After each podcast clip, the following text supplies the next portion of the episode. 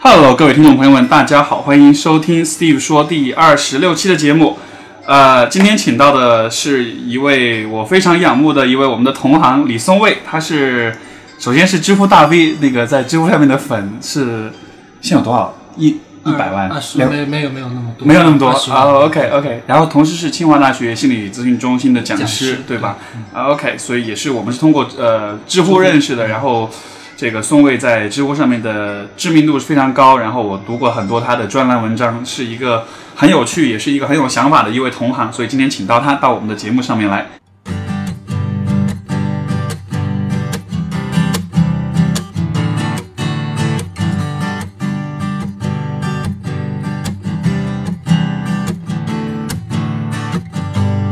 Hello，大家好。啊好，欢迎宋卫。所以刚才上午是带孩子出去对，去游乐出去场玩了，待了半天。其实我最就是我特别感兴趣的一个问题，就是作为心理咨询师，又作为父亲有小孩了，这是种怎么样的体验？呃，是种什么样的体验啊啊？就是可能有时候会被会被老婆批评说，你你都是心理咨询师了，你居然还用这么粗暴的方法 对待孩子会会容易比较容易那种身份会被被劫持的样子。对对对，会被绑架。 ，OK，哎，但是但是我因为因为我在我好奇的是，因为你想我们平时作为咨询师的话，其实你看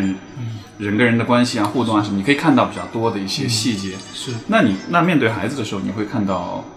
更多的东西吗？就会有这样的感觉吗？那会是还是会、会有一些不同的体验吧。嗯嗯哼看一个孩子的时候，呃，我觉得可能有的时候不是说做咨询师的经验会帮助我做父亲，嗯可能更多的是做父亲的经验会反过来让我对对来访者会有更多的理解，是吗？这个怎么怎么怎么讲？嗯，就是因为你，因为孩子是一个非常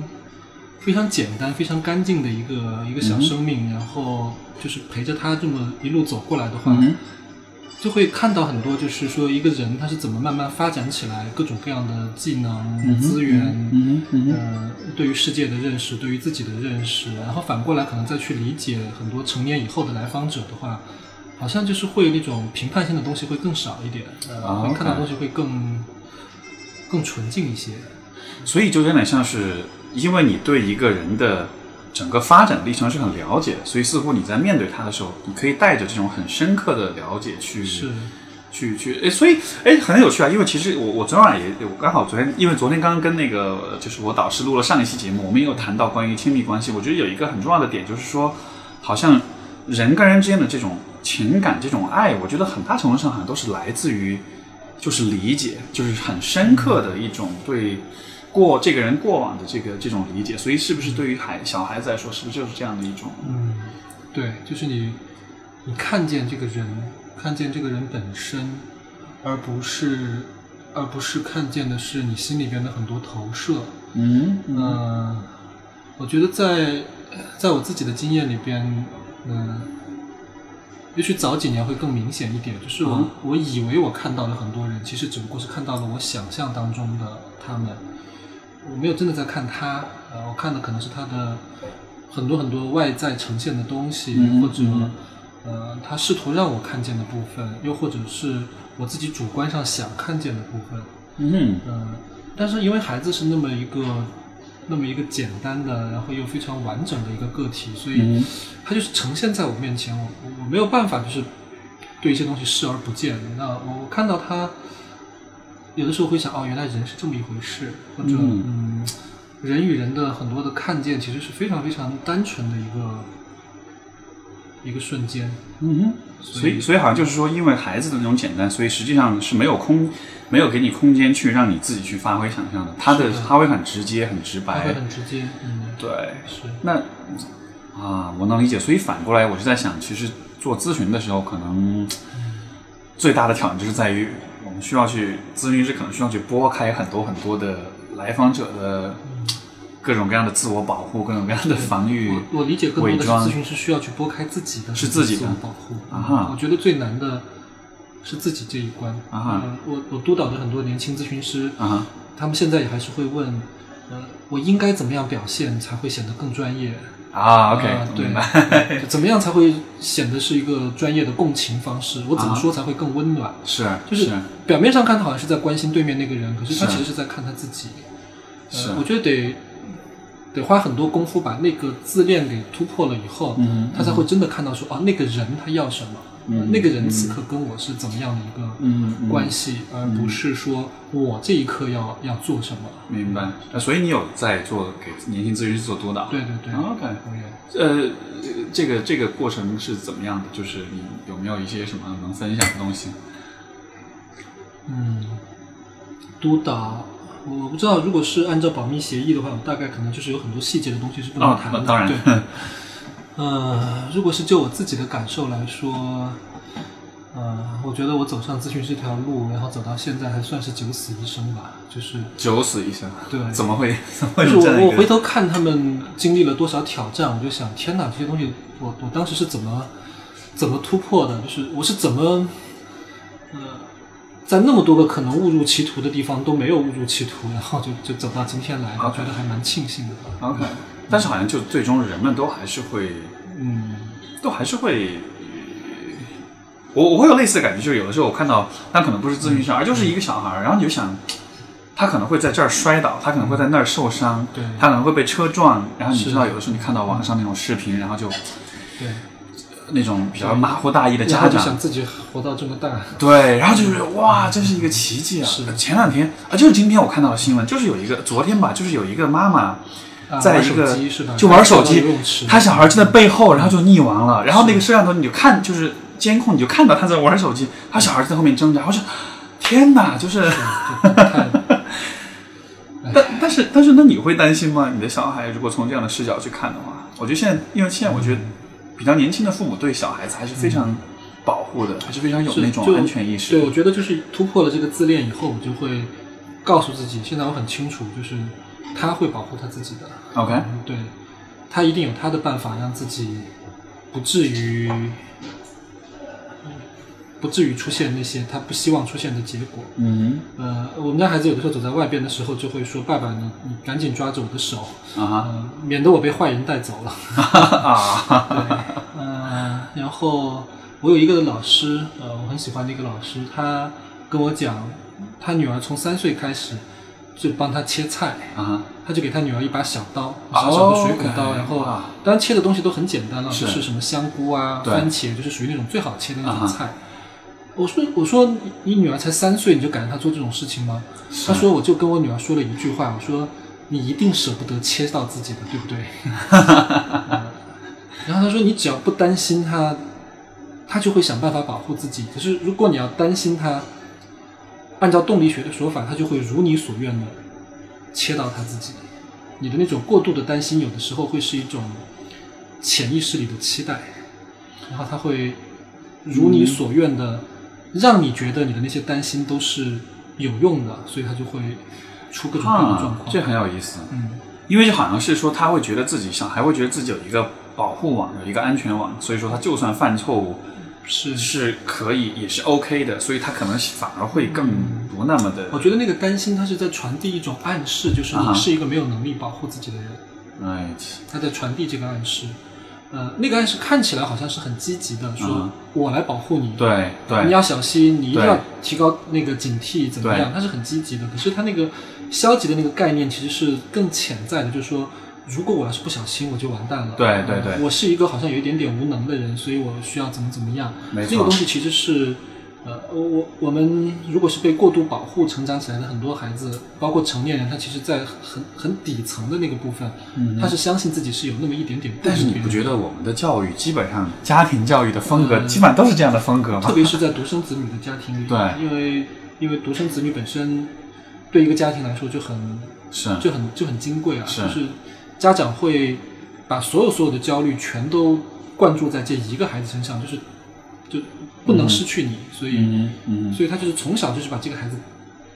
看上去是当做一个小皇帝来伺候，但是嗯无意识的其实就是在告诉你说，呃，一一定一定不能离开我，嗯我要好好的保护你，嗯你自己是没有能力保护自己的。嗯我觉得那些东西其实就会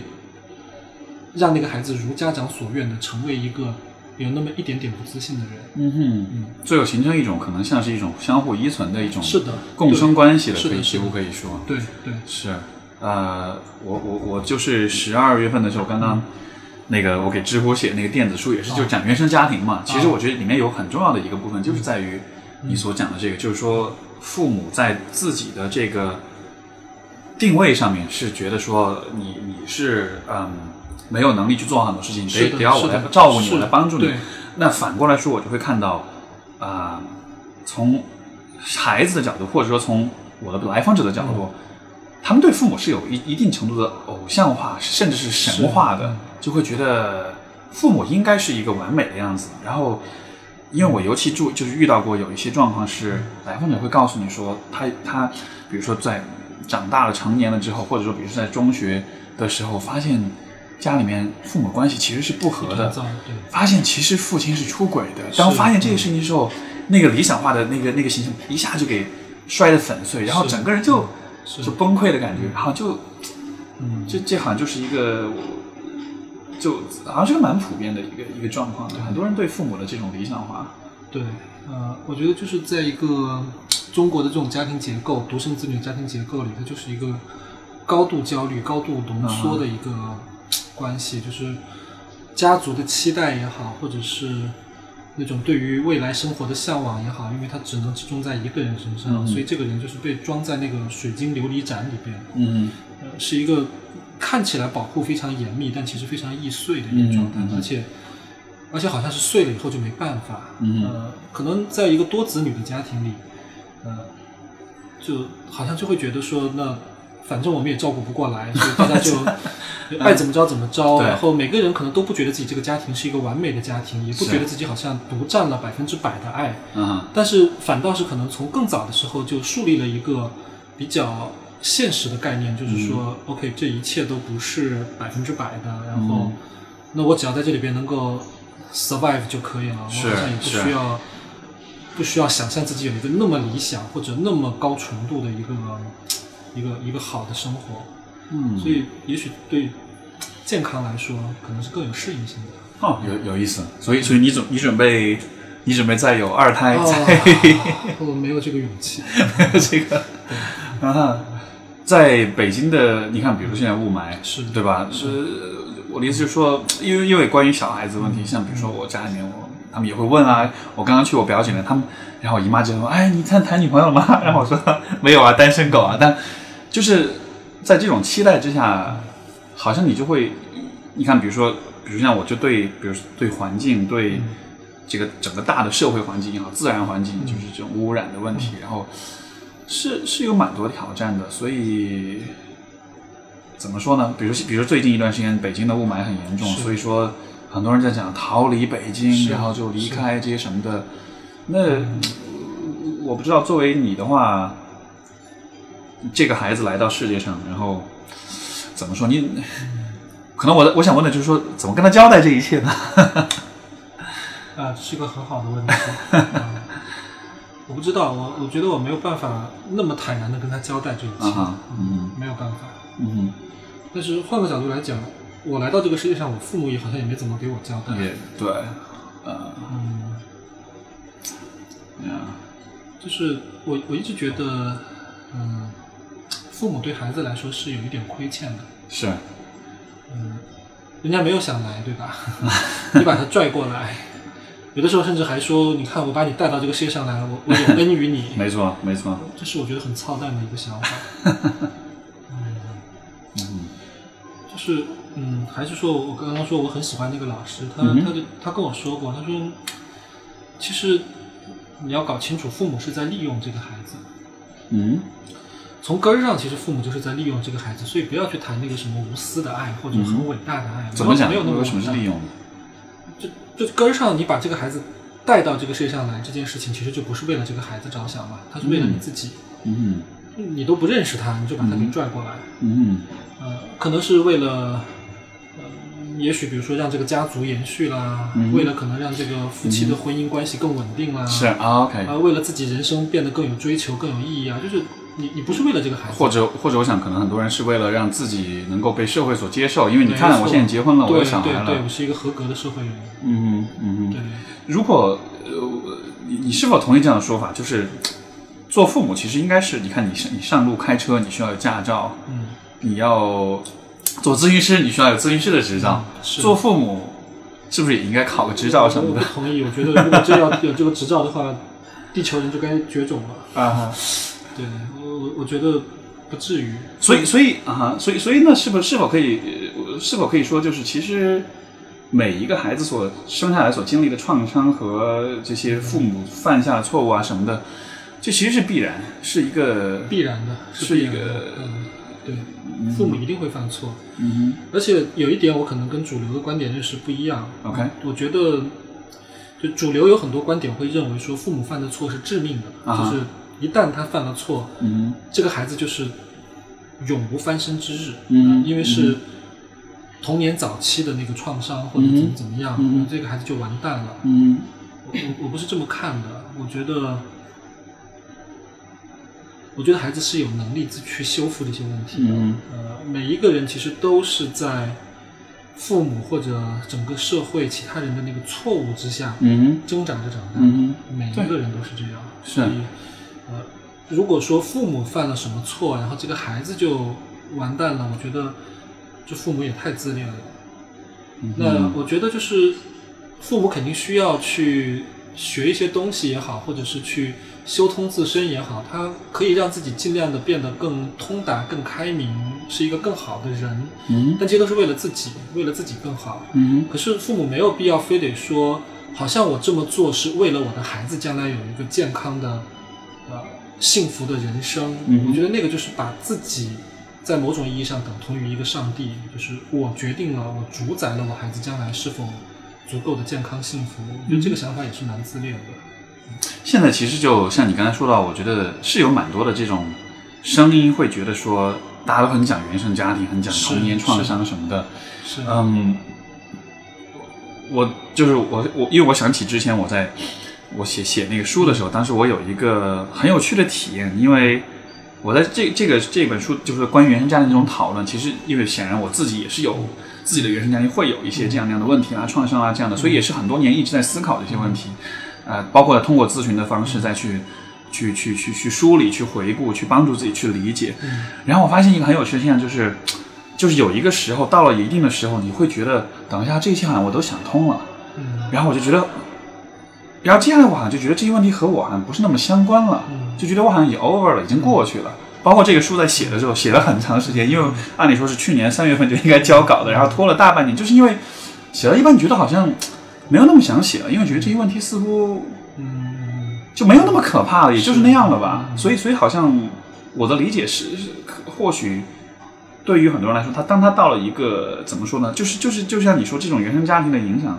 有一它是有尽头的，嗯有一天其实会变成一个不那么相关的那么样一个嗯问题，它可能会在你的生命的背景里有占占一点点的比嗯例，但是它或许不会成为。继续就是持续的对从嗯对像做一个生命的主基调，呃主这个是主旋律的这种存在了。当然我我我的理解是百分之五十，嗯就它不会是主基调，可它也嗯不会是一个无关的东西，啊对对百分之五十嗯是像是两个棋手，嗯，对方的每一步对你都会有影响，可嗯是哼它对你都不是决定性的影响。嗯嗯，但是这个好像，呃，我我我在想，是不是作为心理咨询这个行业的话，我们从行业的角度来说呢，我们要必须很强调这些东西。然后，但是好像你你就是，就这里面还有一个悖论，就是我们很强调这些东西，但是强调是因为我们希望有人关注，但是强调的同时又让人觉得这些问题好像是特别严重，特别的不可。对你你懂我意思吗？有我知道好像有这样一个矛盾在里面。呃，我现在在呃学习或者是我在研究的一个方向是系统嗯家庭治疗。 OK，嗯，对，然后所以我也系统的看了一些家庭治疗方面的书嗯文献。呃，在国外呢，就是大概可能几十年前，国外就是会兴起一些就是去分析原生家庭，嗯哼去找到那个童年创伤的这样一个思潮。嗯所以呃，就那个时候人们的目光就从那个有问题的孩子身上就转移了，就转移到了说这个有问题的这个家庭教养，背景，或者是就是整个这个家庭是有问题的。嗯呃，可是这是几十年前的思想，嗯就是它有一些进步，它的进步就是我们不再说这个孩子是有问题的，而是而是父母是有问题的。嗯可是那个进步不够，因为那个进步只不过是把问题从一个人身上转移到了另外一个人身上，嗯嗯就是它仍然还是不可解决的问题，嗯甚至可能是更不可解决的问题，因为父母犯下的错有的时候就是已经犯下了。嗯呃，可是最近几十年，西方已经不那么强调说，就是所有的这个锅都该父母或者都该那个家庭去背，嗯他更多的不会把那个问题定位在一个人嗯单个的人身上，它嗯更多的会嗯定位在那个过程，就是他们的互动上面。那个互动一定是双向的，嗯甚至是多向的。所以当时就有人提出了一个概念说我们好像把那个就是诊断从精神分裂症的孩子，嗯，变成了一个养育出精神分裂症的母对，没亲。错，可是是它仍然是一个诊断呢。是，就是就现在，其实我们还是好像是在重复西方几十年前的那个老路，嗯我们也在给很多父母做诊断，嗯，包括很多心理学的一些宣传、嗯课程或者书籍，嗯它也还是停留在给父母做诊断的那个地步。但我觉得这这个还是会发展的，也许再过几年，嗯嗯，特别是像我们这一代人，嗯我们先作为那个觉醒的孩子，嗯后来又成为那个觉醒的父母，嗯就是我觉得到后来我们的这个想法会，整个社会的想法会变得越来越越成熟，嗯他不会那么单一的说你就是坏人，嗯啊，你去反思，嗯，然后这个事儿好像就解决了，不会的，一定是将来会以一种系统的、更多元的视角来来思考这件事情。哦，那那你觉得接下去可能会发生的转变是什么？就是如果我们去对比说曾经西方的这种嗯，呃心理学的理解和视角，我们现在重复他们的道路，那那那那接下来在中国可能会发生的一种，或者说你希望看到的一种啊、呃理解问题的视角我我是正怎在样的看到的就是它变得多元化， OK，呃，它变得很多元。当然，多元的另外一个意义就是它变得很混乱。这其实是我我我觉得这也是一个这所谓后现代性吧， 是是是后现代性，对对，就还没有没有没有绝对的答案，没有绝对的真实，似乎一是切的都是被建构出来的嗯对，被建建构出来的。但是建构出来又是，但是被谁建构呢？这有涉及到话语体系的问题，涉及到是谁没的错。声然后音以比后较就是会有很多很多个，就就再也没有一个一统江湖的什么大 V，就是他说的东西就是权威是。呃，以后可能会有很多很多的中小 V，然后每个嗯人都有自己的一套说法，嗯可能都会有那么一点点自己的什么这个、嗯呃追随者，呃就像类似这样说的吧。就像就像知乎一样，有各种嗯啊对对对，各种各样的流派啊哈，不同的理解，啊哈然后呃，每个人都按照自己的理解去践行他认为是正确的那样一种生活方式是。我认为这是正在正在出现的一个状况，而且以后会变得越来越明显。 是。嗯，说到这个，我我不知道你怎么看，就关于知乎的话，嗯因为你看上面有各种，就比如说就单看心理学上啊有各种 V 对吧？然后这个。嗯似乎大家的话语权都是靠你写的东西被点赞的多少来、嗯来决定的。嗯但是我的理解，这里面会是是或许也会有些问题，因为点赞和知识的权威性和客观性，这个会有些不不一样吧？我我不完全这么看，啊哈我我觉得他他的那个呃话语权不不完全是因为说他的这个点赞系统，嗯呃设计出来说，嗯，拥护你的人多，你就嗯那个高。其实更多的是因为那些人本来他就喜欢，呃，就更多的人可能他就喜欢这一类答案，或者嗯喜欢那一类答案。哼，嗯就我认为所有的权利归根到底都是在关系里边实现的。哼，OK，所以有时候我们会说啊，这个人他写这么一些东西出来毒害大家，嗯呃，这个这个观点明显不正确，明显有毒，但是你看嗯他被顶到那么高的位置，嗯呃，这真的是很操蛋的事情。 但是我的想法就是，他之所以被顶到那么高的位置，是因为就是有那么多人喜欢这样的观点，他才会被嗯顶到这样的位置。哼，嗯所以，呃，即使这个人不被顶上去，也会有另外一个持相同论点的人会被顶上去。就是、嗯这些东西实际上是被群众选举出来的，而不是被知乎选出来的。嗯哼，所以就有点像是当我们看广场舞，我们会觉得这是多么蠢的事情，但是好像没错，对于大妈来说，那是她生活中必不可少是的一个是的部分。对。嗯所以，所有那些我们看起来觉得，呃，很混蛋的观点，其实都跟那个提出观点的人嗯没有太大关系。比如说，我们可能会觉得这个电影很嗯烂，或者啊那个观点很糟糕，然后我们就可能会说这个电影的导演很烂，或者那个、嗯那个观点的那个提出者很糟糕。但是其实我看到的是，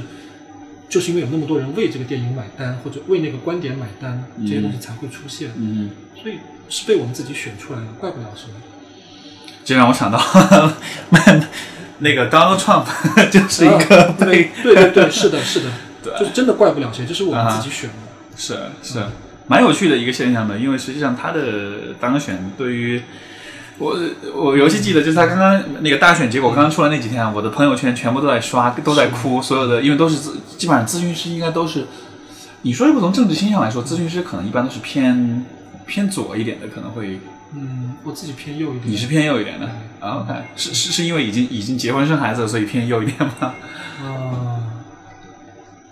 因为你知道，因为你知道，就是这个，我看着美国的这个调查在讲说，就是说这个呃婚姻就是家庭，其实对政治倾向是有影响的。嗯婚前偏左，怎么说婚后偏右。啊，为什么会有这样的说法？呃，它大约就是说是一个你从你就是从人对经经济上的这种稳定性、和安全感的角度来说，可能如果偏右的话是比较偏保守、偏稳定的，嗯国家的干预会更多一些的情况。这样的话可能会是更偏稳定。我我的理我大概的理解是这样，啊你你觉得呢啊、我我对左右的理解可能稍有不同。 ？OK，呃，我我以前看过一本书，叫做《别想那只大象》，嗯哼，呃，还是别想那头大象，嗯是一个认知语言学家写的。然后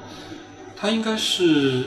他应该是民主党的一个智囊吧，就是 OK 他会去设计，就是说呃，这个施政纲领里边呢有一些词该怎么去用，嗯哼，呃，然后来影响那个民众的一些判断。嗯哼。呃，但这本书我觉得它很精彩的地方是，它提出了一个，呃，用家庭的视角去理解那个施政纲领，或者是理解政治主张。嗯我觉得他会认为左和右呢，他用父亲和母亲的两个不同的角色、嗯哼角色形象来类比。他认为，呃，父亲的那个角色形象呢，就是相对来说就是嗯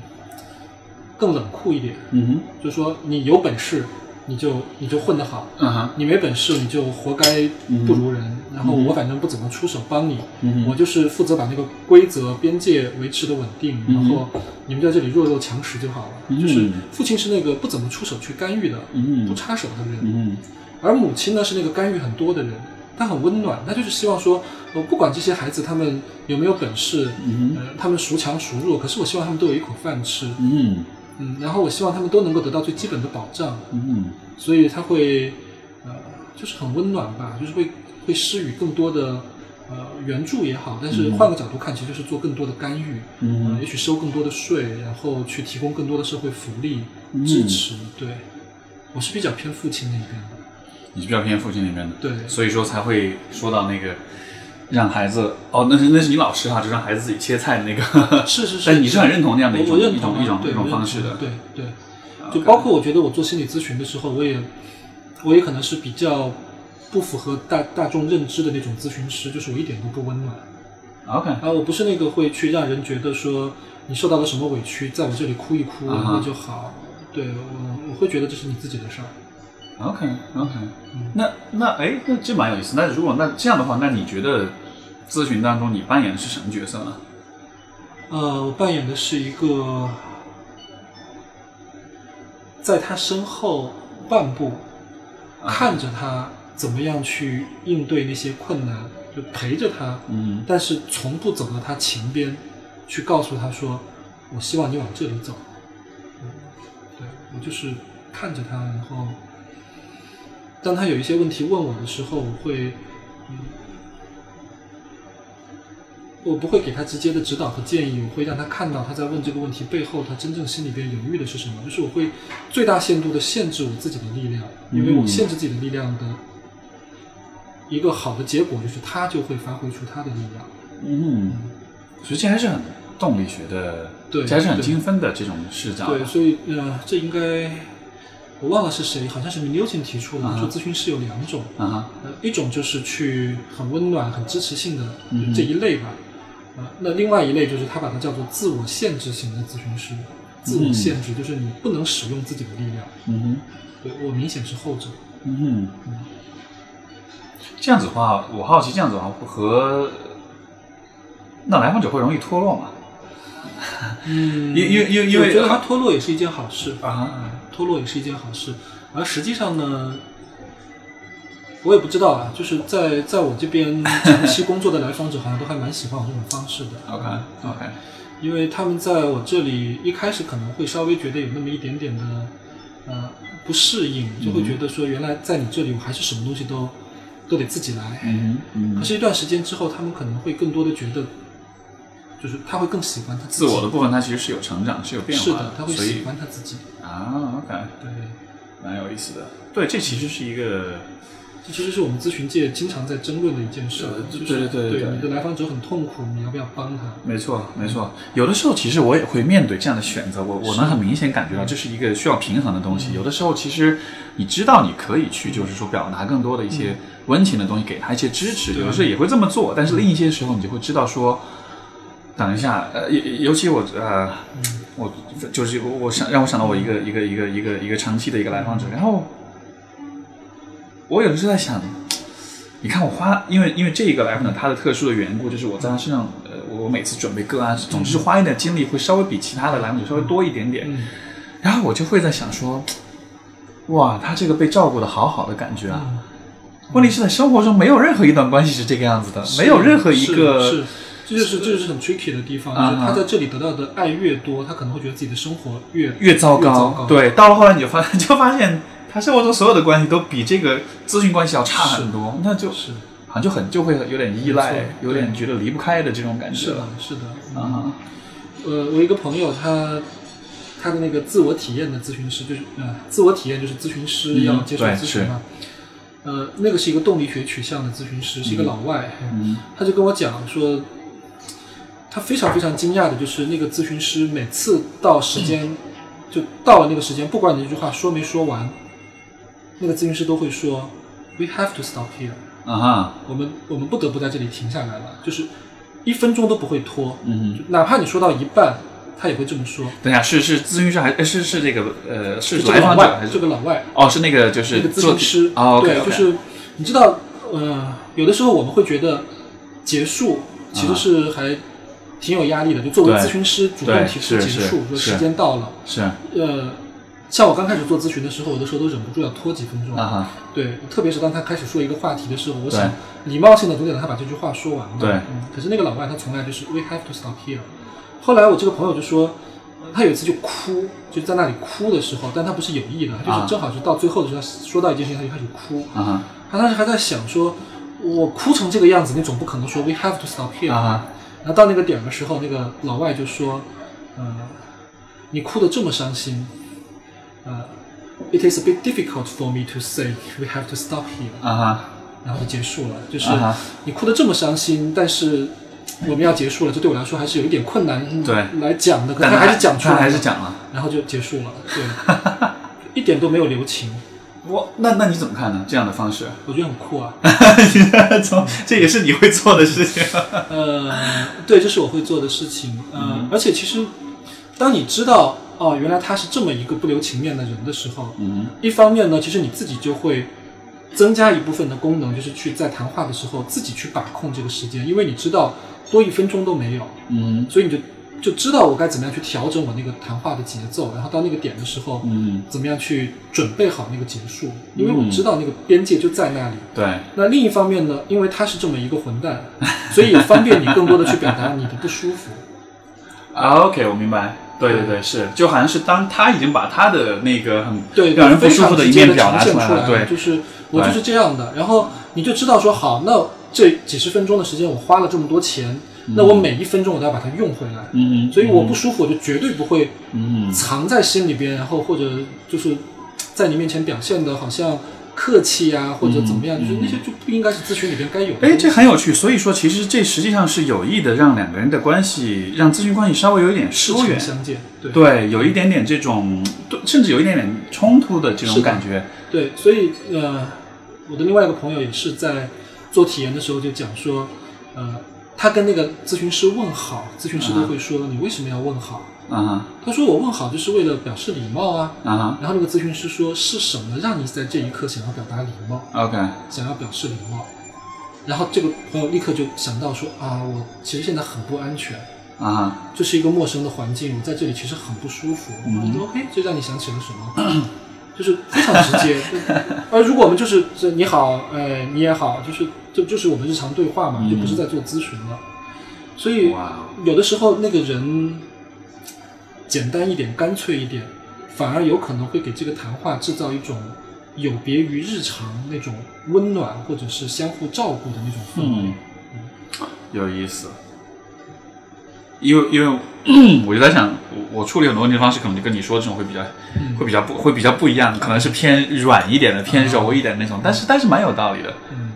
而且因为实际上，嗯，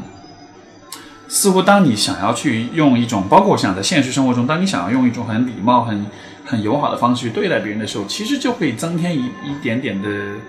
负担。呃，包括会对别人来说会有一点点的这种扮演的成分，是的或者说虚假的成分在里面。是嗯包括就有些人就特别的对每个人都很好，其实就就变得有点假了。对对。啊而如果比较真实的的话，会让人短暂的不舒服，但是但是似乎这好像是一个抉择，是你希你希望是舒是服的还是希望真实？就是我相信你是有办法嗯哼对付像我这样的混蛋的，嗯 所以我可以做一个混蛋。嗯就你你肯定有办法。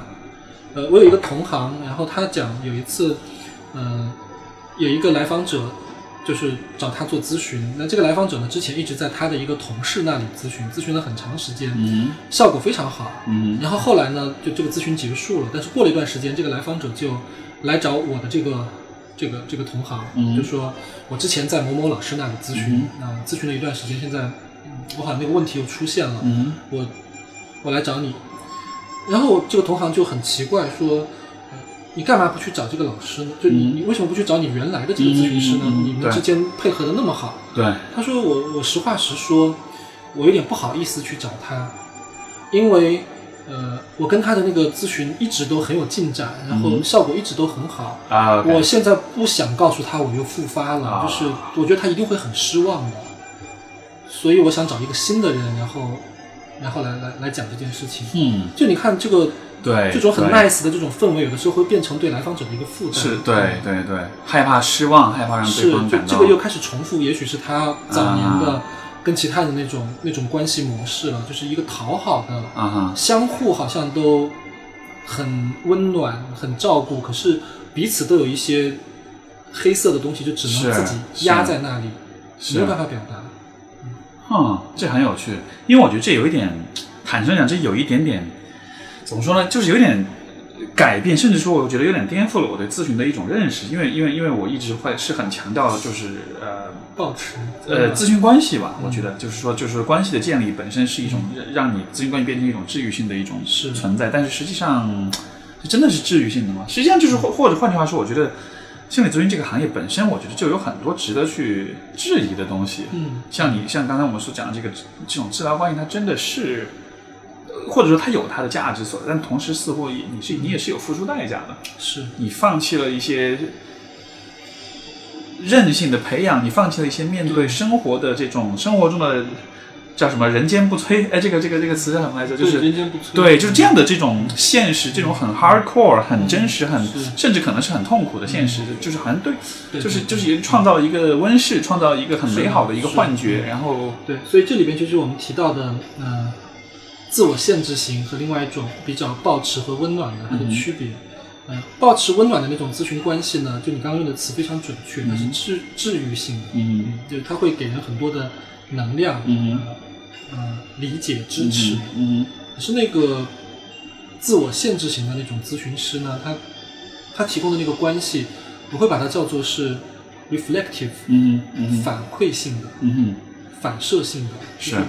他的目的不是用这个关系来温暖这个人，嗯呃，来来支持这个人，而是让这段关系成为一面镜子。嗯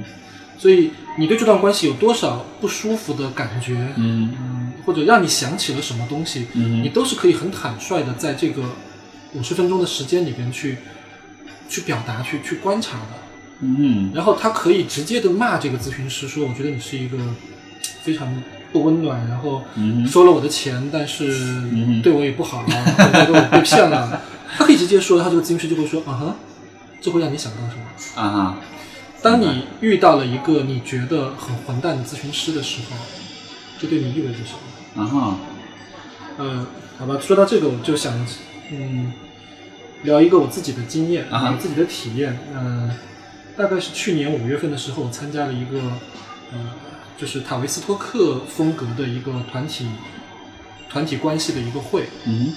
就是一个一个团体。嗯呃，那个团体对我影响还蛮深的，因为我之前呢，就是我对于比如说动力学的东西，很多就仅限于一些只言片语的理解。可是因为那个会呢，它是一个彻底的塔维斯托克风格的一个会，嗯那是什么样的一种呃、塔维斯托克就是一种传统的经典的精神分析取向的。嗯呃，那个会其实规格很高哎，他来了大概有十个老外，就十个外国人在在北京。呃，然后可能还请了二十个还是多少个文化翻译，就是专门负责帮这个、嗯 OK 呃这个咨询师去传嗯传达一些信息。嗯呃，然后是也组织了各种各样的团体，有那种小团体，有大的团体，还有什么嗯工作团体，就是不同的一些一些团体。嗯呃，那是我比较完整或者比较系统的接受一个，就是这种精神分析取向的一个体验，嗯感觉还还挺不一样的。嗯哼呃，每一个咨询师都非常节制，节制到什么程度呢？就是呃，因为在一个大的会场里边，所以有的时候中途休息啊或者什么，难免是要跟他们打照面的。嗯他们目不斜视，就你跟他 say hi，他完全不看你，没有任何表情从你旁边走过。对，很厉害吧？哼，哇哦！但就是我对，他在那个那个会是一个四天的一个、啊哈一个一个一个一个集训，他在那个四天的最后一个小时留出了一个 social hour，就有一个社交时间。啊哈，就到了那个社交时间，你才发现说，我靠，原来这帮人是活的， 就他们会跟你打招呼，然后跟你说啊，这几天一直在忽略你，很不好意思啊，然后什么什么，然后跟你我们一起吃那个甜点啊啊就是就大家就聊得很很高兴，然后还拍了很多搞怪的照片。啊！可是在那之前，就他们完全是就像一群僵尸一样走来走去。哇哦，这 这 OK，就所以这也是跟他们的这种风格对是对对取向是有关系的。空白幕布嘛，就是啊它哈，什么都没有，你就可以把任何东西都投射上去了。嗯，我记得大概到第三天的时候，呃，当时那个团体的那个那个攻击性已经到了一个顶点，嗯然后很多人就指着那个外国人的鼻子骂说：“你们知道吗？北京这个城市在一百多年前是被八国联军入侵过的， 就你看那个历史的创伤都全都出来对了。就对是对你们你们就是一帮来侵略我们的外国人，我们交了那么多钱，我们在这个地方被你们这么像猴一样耍，然后就是就就非哇哦常非常的激烈，对。”啊哈，但他们也没有做太没多有事情任去何处理没这有种。任何回应，就他们就听着，然后、啊呃适度的时候他们会给一点反馈，可是那个是反馈并不是在解释说，嗯呃，我嗯刚刚我这样做是有目的的啊，或者 OK 是什么，就他的那个反馈就是说，嗯，现在这个团体好像变得极其的愤怒，嗯哼，或者嗯这个团体现在好像从愤怒走向了分裂，嗯一部分人愿意继续去保持他的愤怒，而另外一部分人好像正在开始产生一些反思， ，OK，就他就只是在做一些这种 reflective 的这种嗯反馈，嗯就是、嗯嗯就评论性的。在评论当下可正是在他发完生全的没有事情 self。defense，他啊他没有去自我辩解说这是我们的设置，这是我们的规则，呃我们塔维斯托克风格就是这样的，嗯，完全没有。嗯嗯然后大家就就很入戏在那嗯里边，因为他们是如此空白的人，所以你什么东西都可以往上面放。啊哈，对，然后也有的人就会因为那些人的愤怒而感到不舒服，感到不安，嗯然后这个团体就像炸了锅一样，就每个人都把自己的那个在关系里边的很深刻的一些体验都拿进来了，是啊所以就就非常的但是你觉得这样的，嗯，这样的专安排是否也需要比有没有可能，比如说事先解释一下，我会这样子来对待你，嗯这样的话或许会让人感到更，我不知道吧，我这只是说从咨询的角度来说，如果你能事先跟来访者解释一下，可能这样的风格它的原因、它的意义在于什么，因为好像。嗯比如说你这么你你这么讲，我就会觉得 OK，这这听上去其实蛮有道理的。嗯虽然可能也会让我感到不舒服。假设对如果我在那个对那个对群体里对，但是至少我会知道为什么。但是对，呃，其实，在那个在那个会场上，在那个团体里边，有有不同的人，嗯有一些人他其实已经以以前是参加过类似的体验的，啊、然后他们就会成为那个假洋鬼子， 他就会成为那个汉奸，他们就会说这是有道理的，他就是这样啊安排，就这样设置的。可是啊你知道吗？当人在愤怒的时候，他是不听的，啊哈他就会说你以为是这样的，可是你被他们骗了，你知不知道？啊，就是就是怎么解释或者那些东西，其实只不过是嗯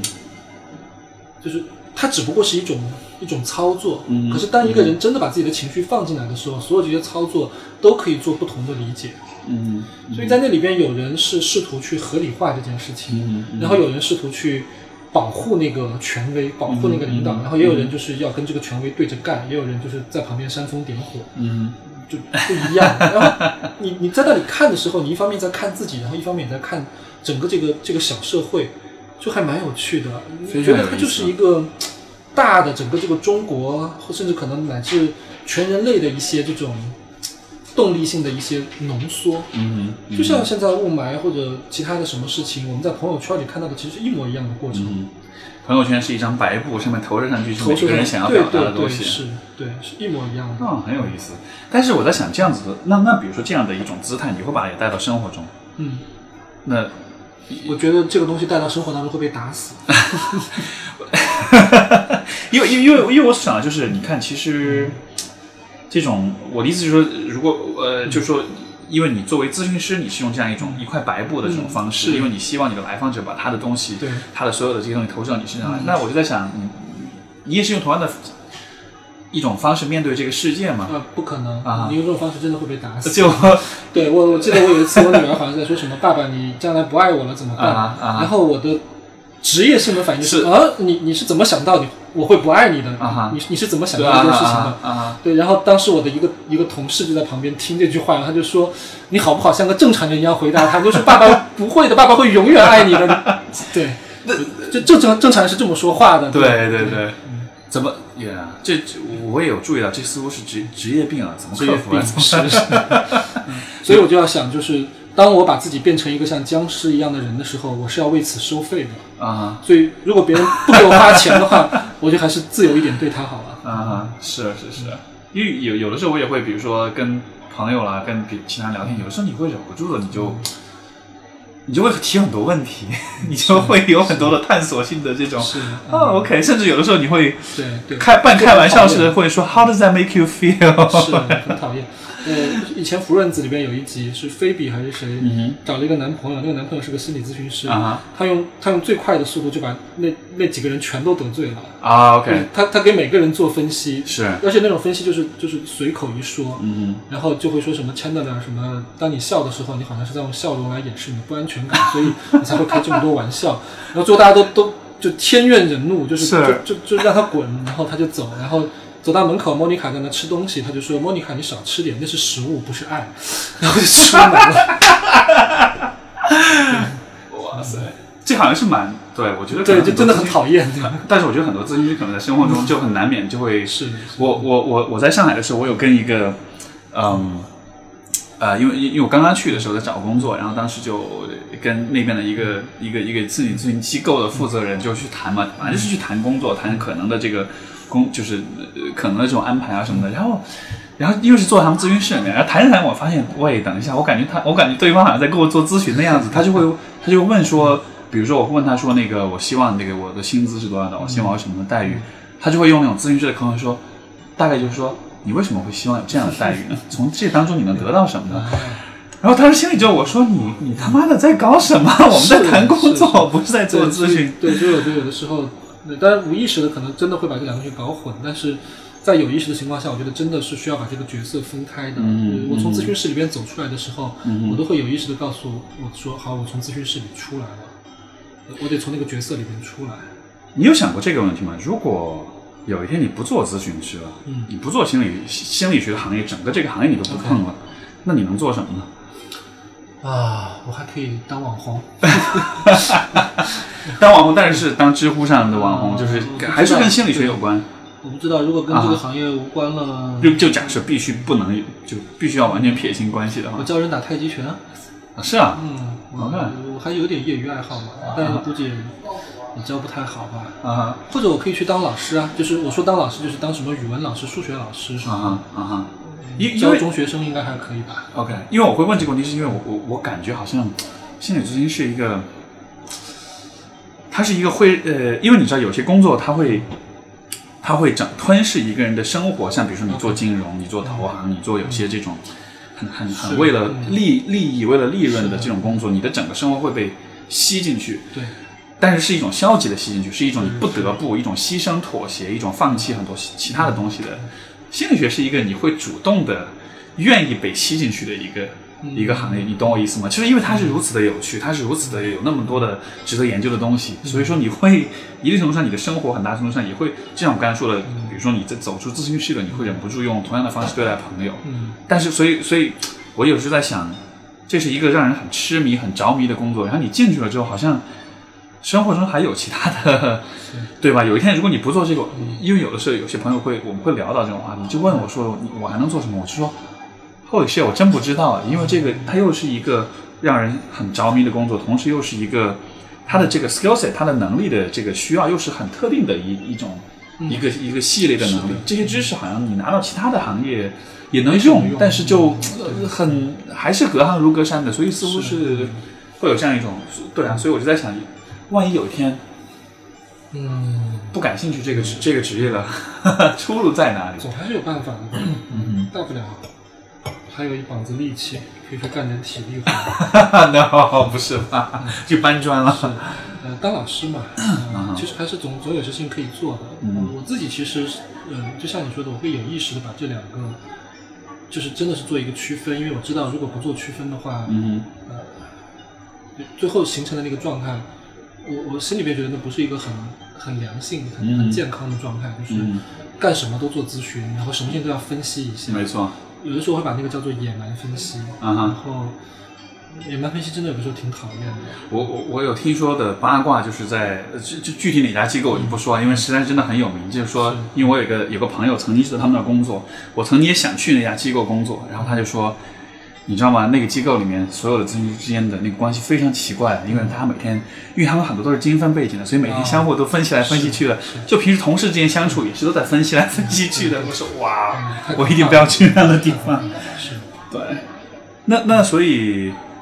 做老师，其实我想想看，做老师也是一个，因为你想，比如说你带一个班的学生，那就是三年的时间了，嗯，你然后你这一生也就只有那么几个三年，都能数得出来的，对啊，就还蛮嗯感觉生活很很呃很很快就能过去的样子。嗯，我理解做任何事情、做任何工作，其实都是在寻找一种跟这个世界相处的节奏。嗯，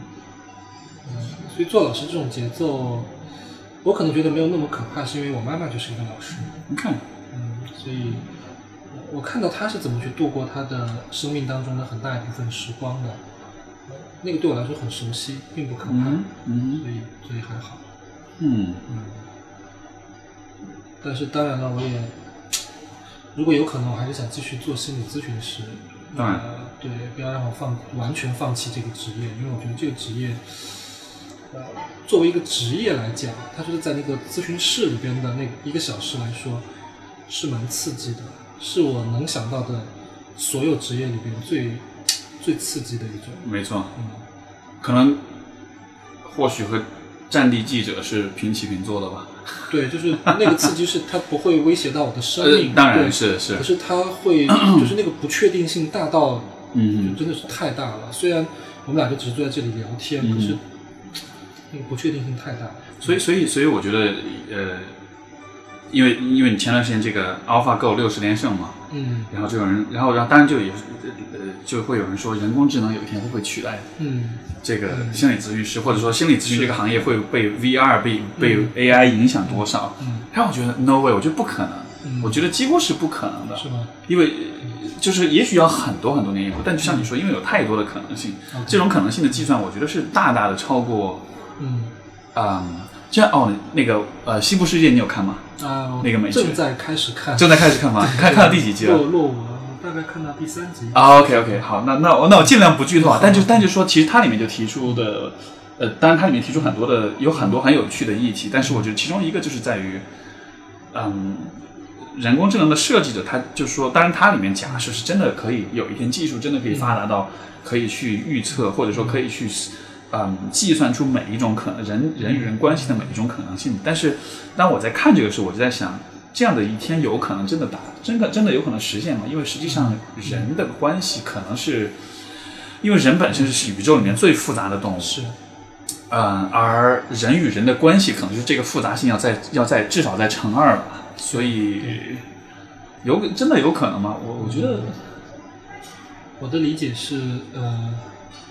做初级的咨询工作是有可能能嗯实现是的。是，所谓初级的咨询工作，有的时候就是嗯，反射性的、反馈性的、呃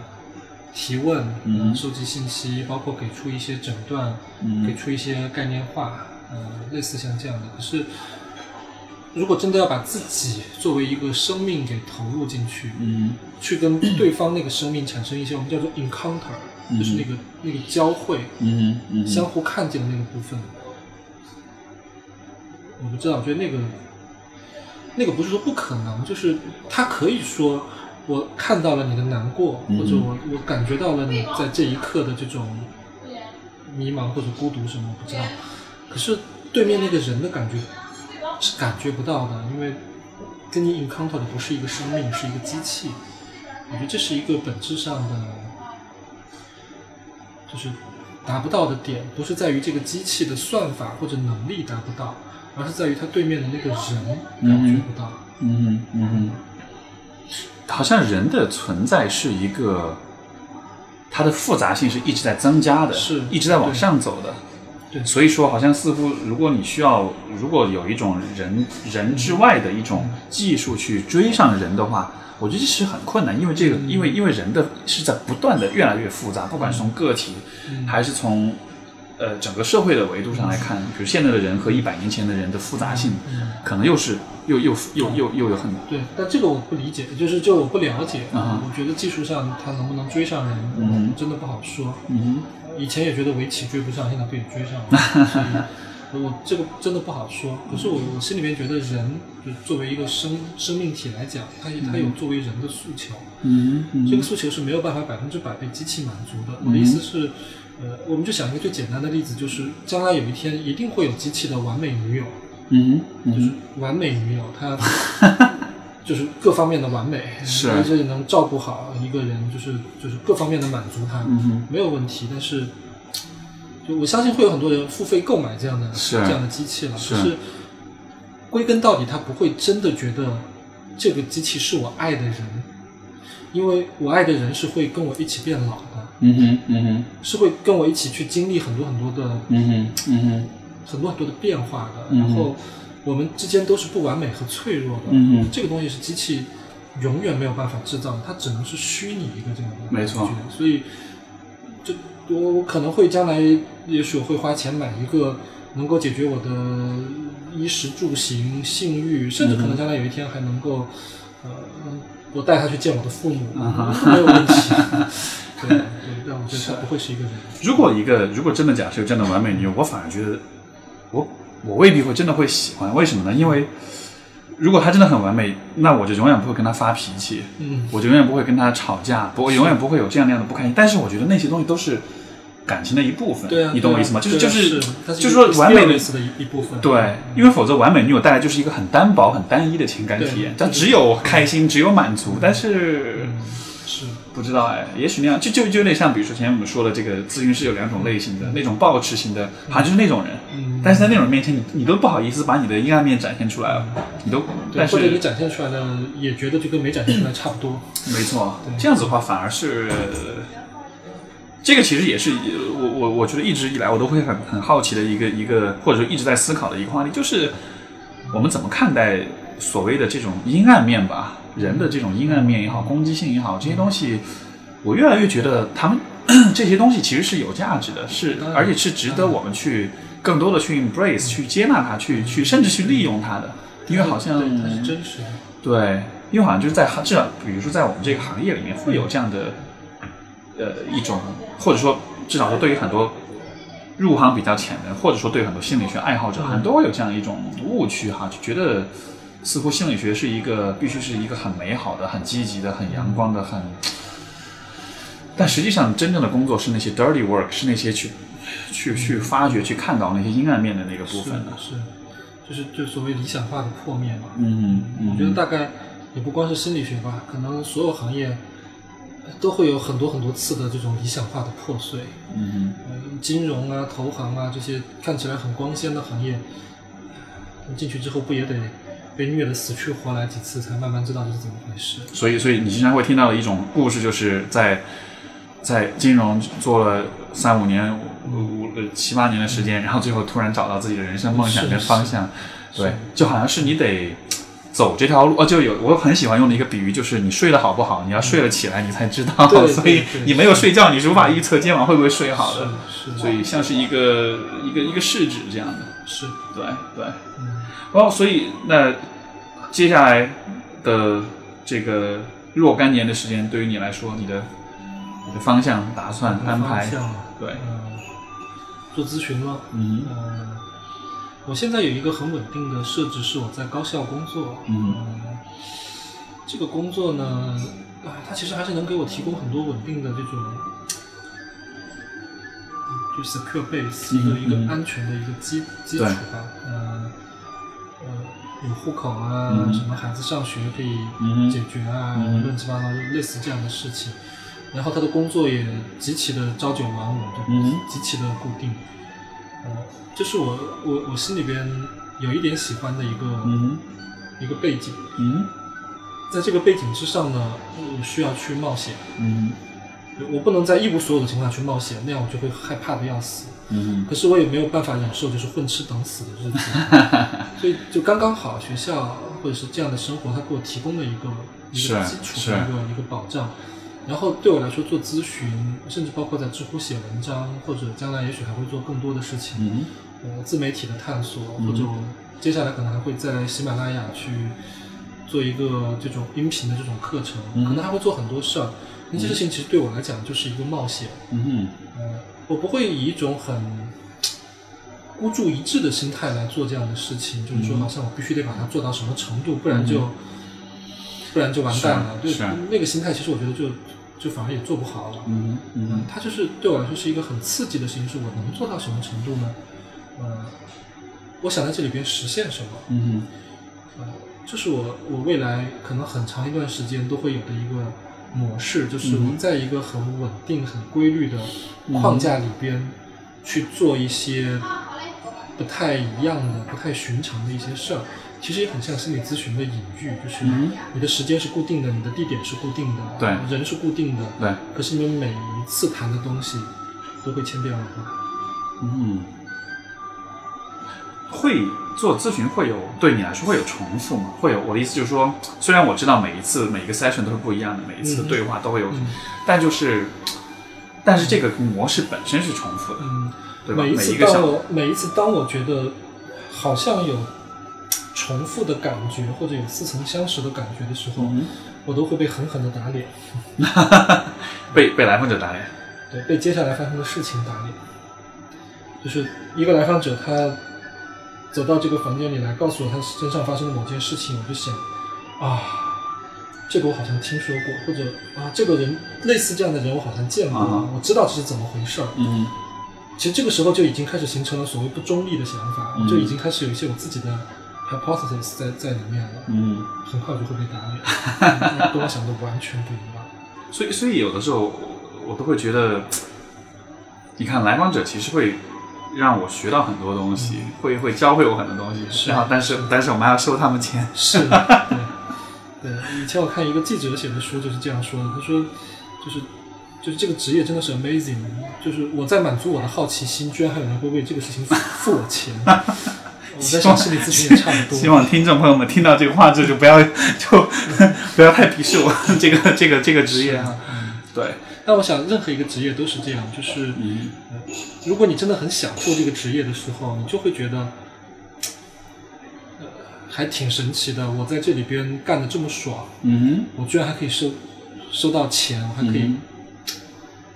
还可以还可以得到这个社会的某种回馈，嗯就想想还是挺挺爽的。我觉得也不只是心理咨询或者记者，嗯大部分的职业都是这样。那对，是是。不过就是像心理咨询这样的行业，我觉得放在中国来说，其实还是良心上还是很过得去的，因为实际上。我我我今就是来上海的时候，哎不，我从上海飞到北京，飞来北京的时候，然后我在机场就就就过安检的时候，然后前面一个人就转过来跟我打招呼，然后我说这是谁啊？后来发现哦，原来我以前是我是我父亲的一个朋友，嗯以前有在那个他以前有来过我家，有见过我，大概若干年前，然后我就哦是你，我想起来了，然后就就很偶偶遇了这样一个人。然后呢，因为他知道我是做什么的，然后我们就坐下来一起吃早饭。一吃早饭，他说啊，我能不能问你一个问题？然后就跟我讲，哦，原来他分手了，原来这个就开始跟我讲他的情感的这个经历。然后我就啊，我就说好吧，我就开始，我就有点进入工作状态，开始提跟他提问啦，然后跟他就说讲一些我的看法啦，一些角度，叭叭叭这样讲。讲完了之后，他就觉得哎呦特别感谢，然后就。要我们两个也都要登机了，然后就握了手，然后就走了。然后我就一直在想，刚才发生了什么事情啊？ 就怎么回事啊？就就就出门这个坐个飞机都会要临时要做个 session 的样子。但是后来他又跟我在微信上跟我讲，反正就是很感谢，他就说其实那个对话就是说可能是一个呃呃，就是很需要，就是好像如果没有这样的对话，可能其他的地方你未必能真的有找到机会有类似的对话吧，就好像还是会觉得这是一个被人所需要的一个一个一个行业的，因为如果我们呃，就算从一些非心理学专业的人来看，可能会觉得这是一个嗯这是什么鬼，但是好像在，但至少这个行业对某一些人来说。呃，我曾经有一个前辈就说，他就说你们这个行业是一个大众需求、小众市场，嗯，是大家都大约都需要，但实际上是真正是有一小部分人，他们是最需要这个、这方面的知识跟服务的，所以嗯，所以这可能是它的价值所在吧。对，嗯，就是人们有很多很多种方法来满足自己的所谓的很多情节，或者是嗯用这种或者那种方式来哎来解决自己的很多问题。我我认为心理咨询大概不是最便宜的一种，嗯可是它相对来说可能是最健康的一种。嗯我知道的有一个人，他就一个男性，中中老年男性，他嗯现在大概可能有五六七八个情人，这样就是嗯一个又一个的，一次又一次的这个呃婚外情，很多嗯很多个，然后因此可能也在婚姻上或者在关系上有很多的麻烦，很多的它是问题同它是呃同时就是这样子的，或者说是它是怎么嗯对同时跟很多人有关系的。嗯，有有的是同时的，有的 OK，是先后 OK 但是重点是这些人他们都长得像一个人，哦 OK，他妈妈。哦天哪， 哇哦，对，所以这个就是相比而言，如果他嗯他是在心理咨询里边去去谈这件事情的话，就就健康很多嘛。没错对。我本来想，嗯，其实多角关系也也是也是一种，倒想 OK，如果长得都是一样的话，那可能就是对，就这对他来说是，就他是他是用了一种相对可能在社会上看来更更常见或者更什么样的一种方式来嗯解决他的这种童年的一些问题，一些他自己的。你有没有看过那个《公民凯恩》？嗯哼，呃，他最后的那个那个地方，那个 Rosebud 那个、啊那个，就就我就会觉得这或许就是就就那个片子经典的地方在于，这好像反映了很多人在生活中所执着、所执念的东西。是是，从心理学的角度，是一个其实就是一个情节，你需要去解，你需要去是解啊决它。是啊是啊对对，有时候我们真的就是为了这么一个东西要，要走好大好大一圈，没错在这一圈里边花钱还是小事，有的时候真的可能就是要把一切东西都赔进去。没错，没错。那个听众朋友们没有没有没有看过的话，可以去看一下《公民凯恩》，很很棒的，一很棒九五是是，五几年的电影，很老的片，但是那个那个年代的片子能拍成这个效果，我觉得真的很难以置信。因为现在你看好莱坞的片子都没法给你带来那种震撼，没错，对吧？就最后的那个、嗯啊，就就不剧透，但是最后，但这个片子是到最最后一个 shot，就是最后一个画面，你才知道是怎么回事儿。对，然后当时我就哇哦，就是能有那样的一种，可能可能在那个年代不需要以视觉效果取胜了，都是靠故事的，嗯是所啊以是，嗯，对，印象非常深。对，其实故事，呃我觉得就是呃，人类的一个终极的需求其实就是故事。心理咨询有的时候也是在嗯听故事和讲故事。嗯，最朴素、最原始，但是可能也是最迷人的东西，永远都不会变，就是就是人的情感。嗯呃，但那个情感就会包装成各种各样的故事，呃，有喜剧的，有悲剧的，有悬疑的，嗯、我觉得这一点是所有的人工智能也好，或者什么也好，它就你不管怎么发展，呃这点是永远不会变的。嗯呃，嗯古时候的故事也一样能够让今天的我们受到感动。嗯无非就是有的人通过在咨询室里边去讲，来来完成这个故事，有的人可能会通过其他的方式更复杂或者更冒险或者更刺激的方式来完成这个故事。可是我们就是需要故事，我我在想，是否可以，就是说，因为你看，其实人的情感，我想，如果我们从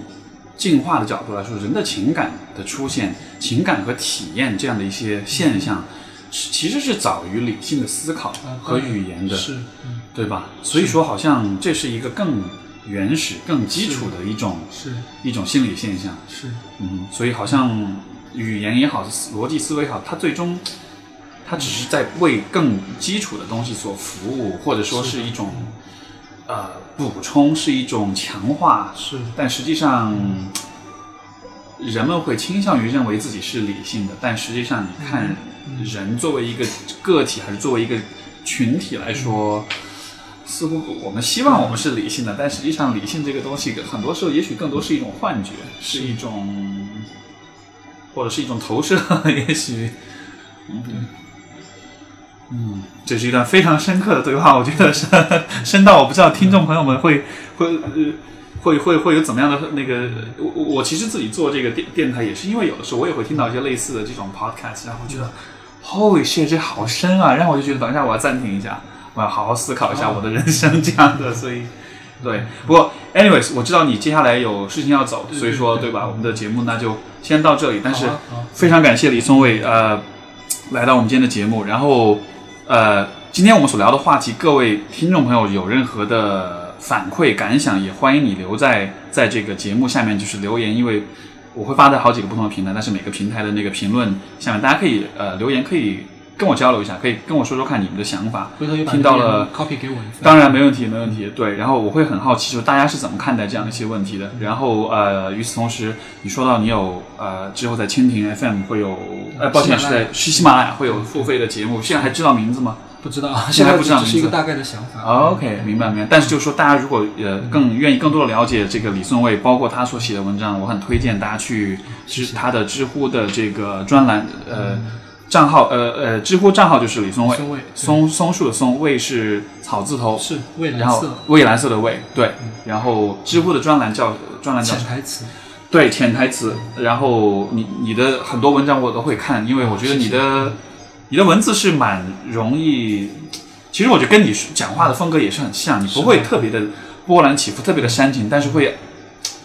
不知不觉就就就就把有些观点植入到比较读者像催的。眠是吧对，没错，就就就植入大脑里面了，所以下次我们可以聊聊 催眠。好的，好的，呃，以后有机会我会很愿意能够再和你有更多的聊天。今天的我们的时间的，呃，这个这个缘故，然后大家可能会听到背景里面会有音乐啊什么。我们现在是一个小茶楼里 面在一个茶馆，所以呃呃，这个声音的效果可能不是那么好。那么，anyways，好，非常感谢宋伟，那我们就先到这里，好好，吧？谢谢大家，好，谢谢各位听众 Steve 朋友们，好，那我们就下期节目再见，拜拜。